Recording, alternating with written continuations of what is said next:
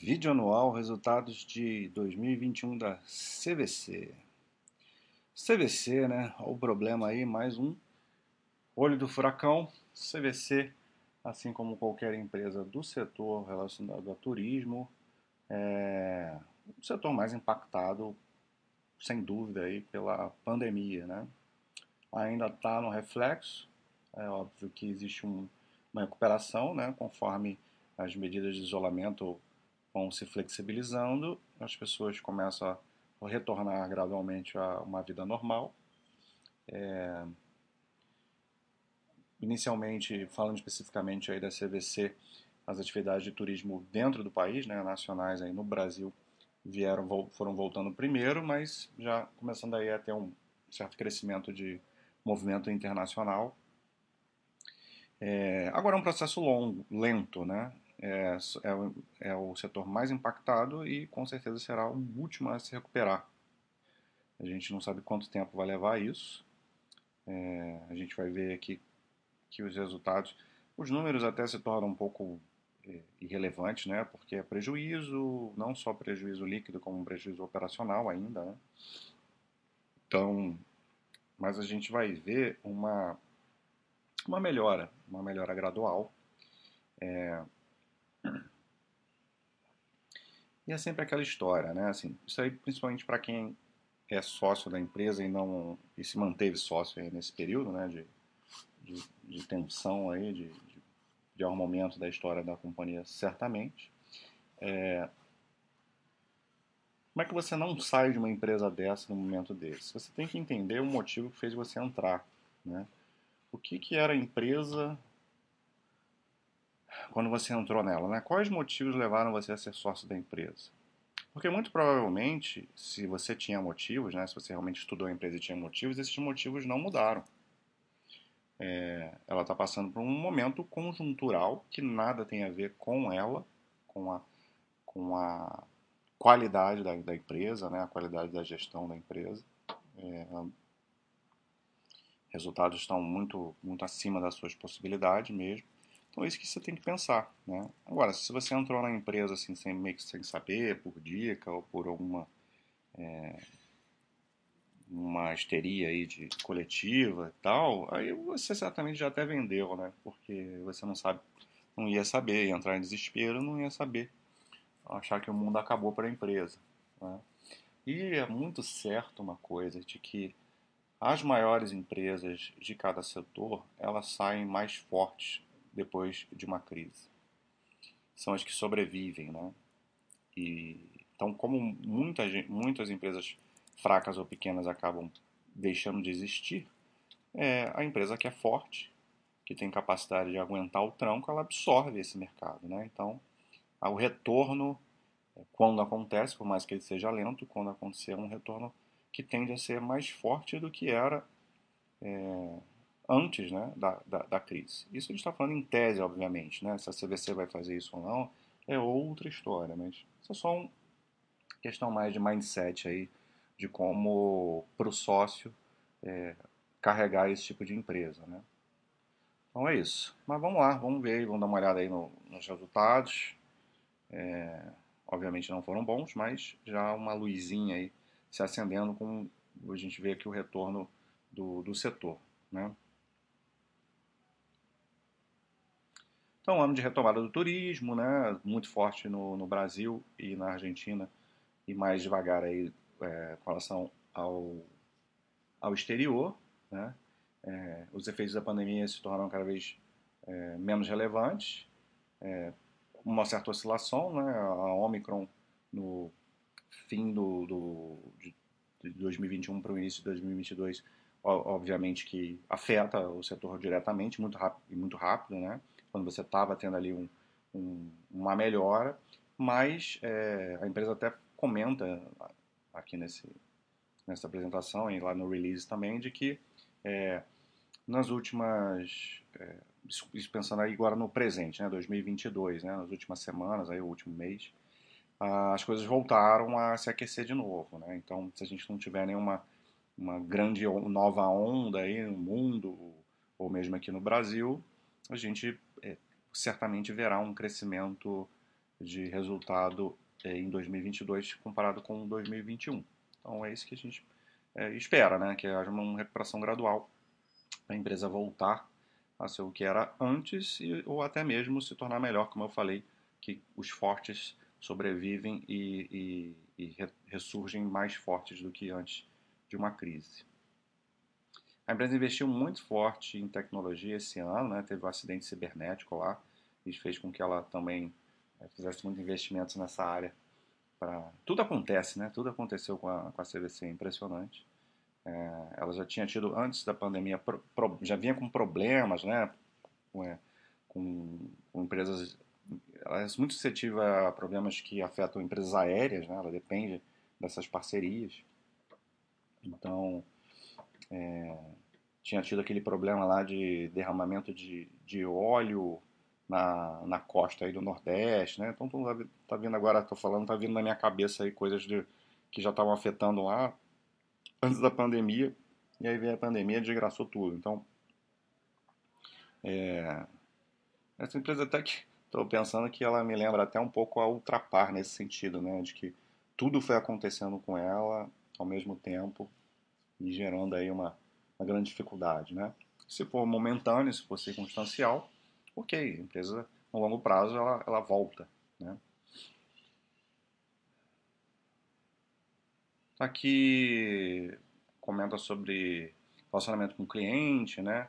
Melhorar, é, criar, criar esse, é um, esse conceito de marketplace que a gente tem visto em várias empresas que estão se digitalizando, né? Para criar um mecanismo de venda cruzada, você ser mais é, você rentabilizar mesmo, né, o seu, seu, seu serviço, sua plataforma, né, você conseguir customizar melhor o seu serviço, ser mais assertivo, né, na, na no que você oferece para o seu cliente, né, para captar mais.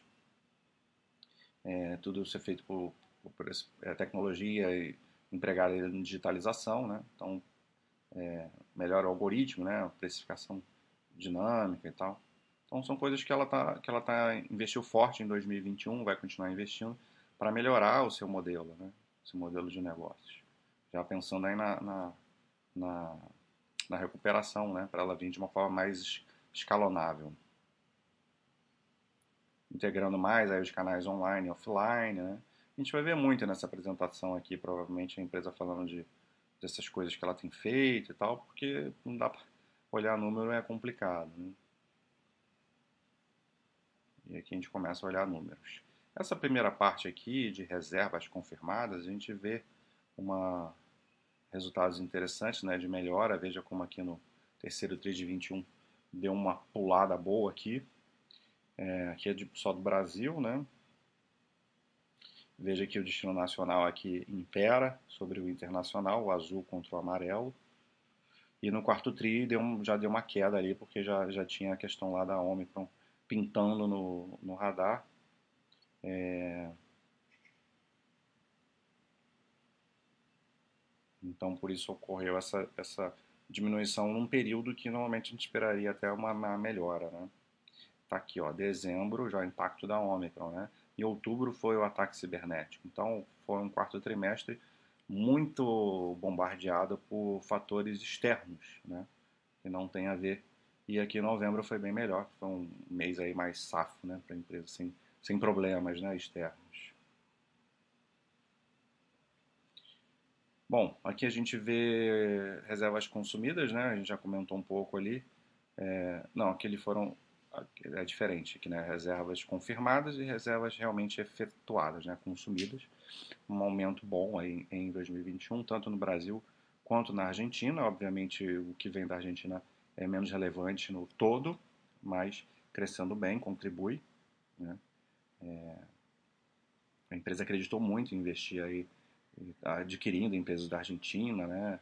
É, demorou, tava, passou um período aí muito complicado, né, por conta da crise na Argentina também, mas vai, vai melhorando aí, né, ao longo de 2021 os resultados da Argentina, a receita líquida aqui também, ó, crescendo para 707 milhões no Brasil e 119 milhões no, na Argentina.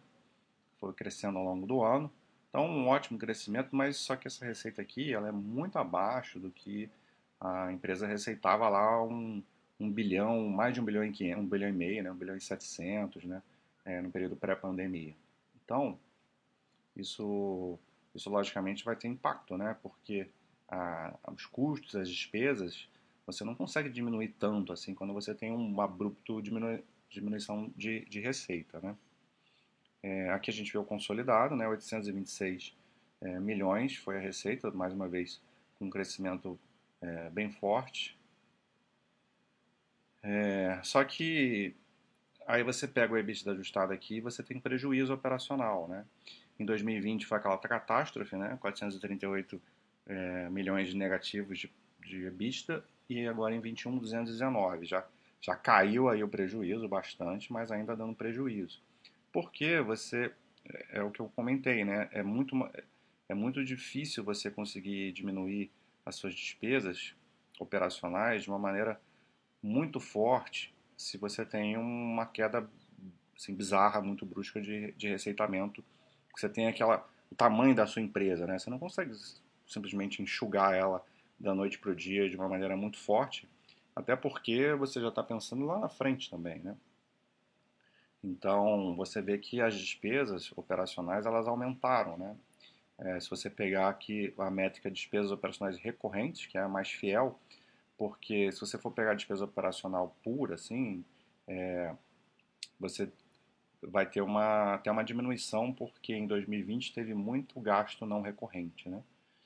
Ah, relacionado à Covid, inclusive. Então, é, mais pegando a parte operacional mesmo da empresa, que as despesas que ela tem é, sempre, né? Você teve um aumento de 9,1% em relação a 2020.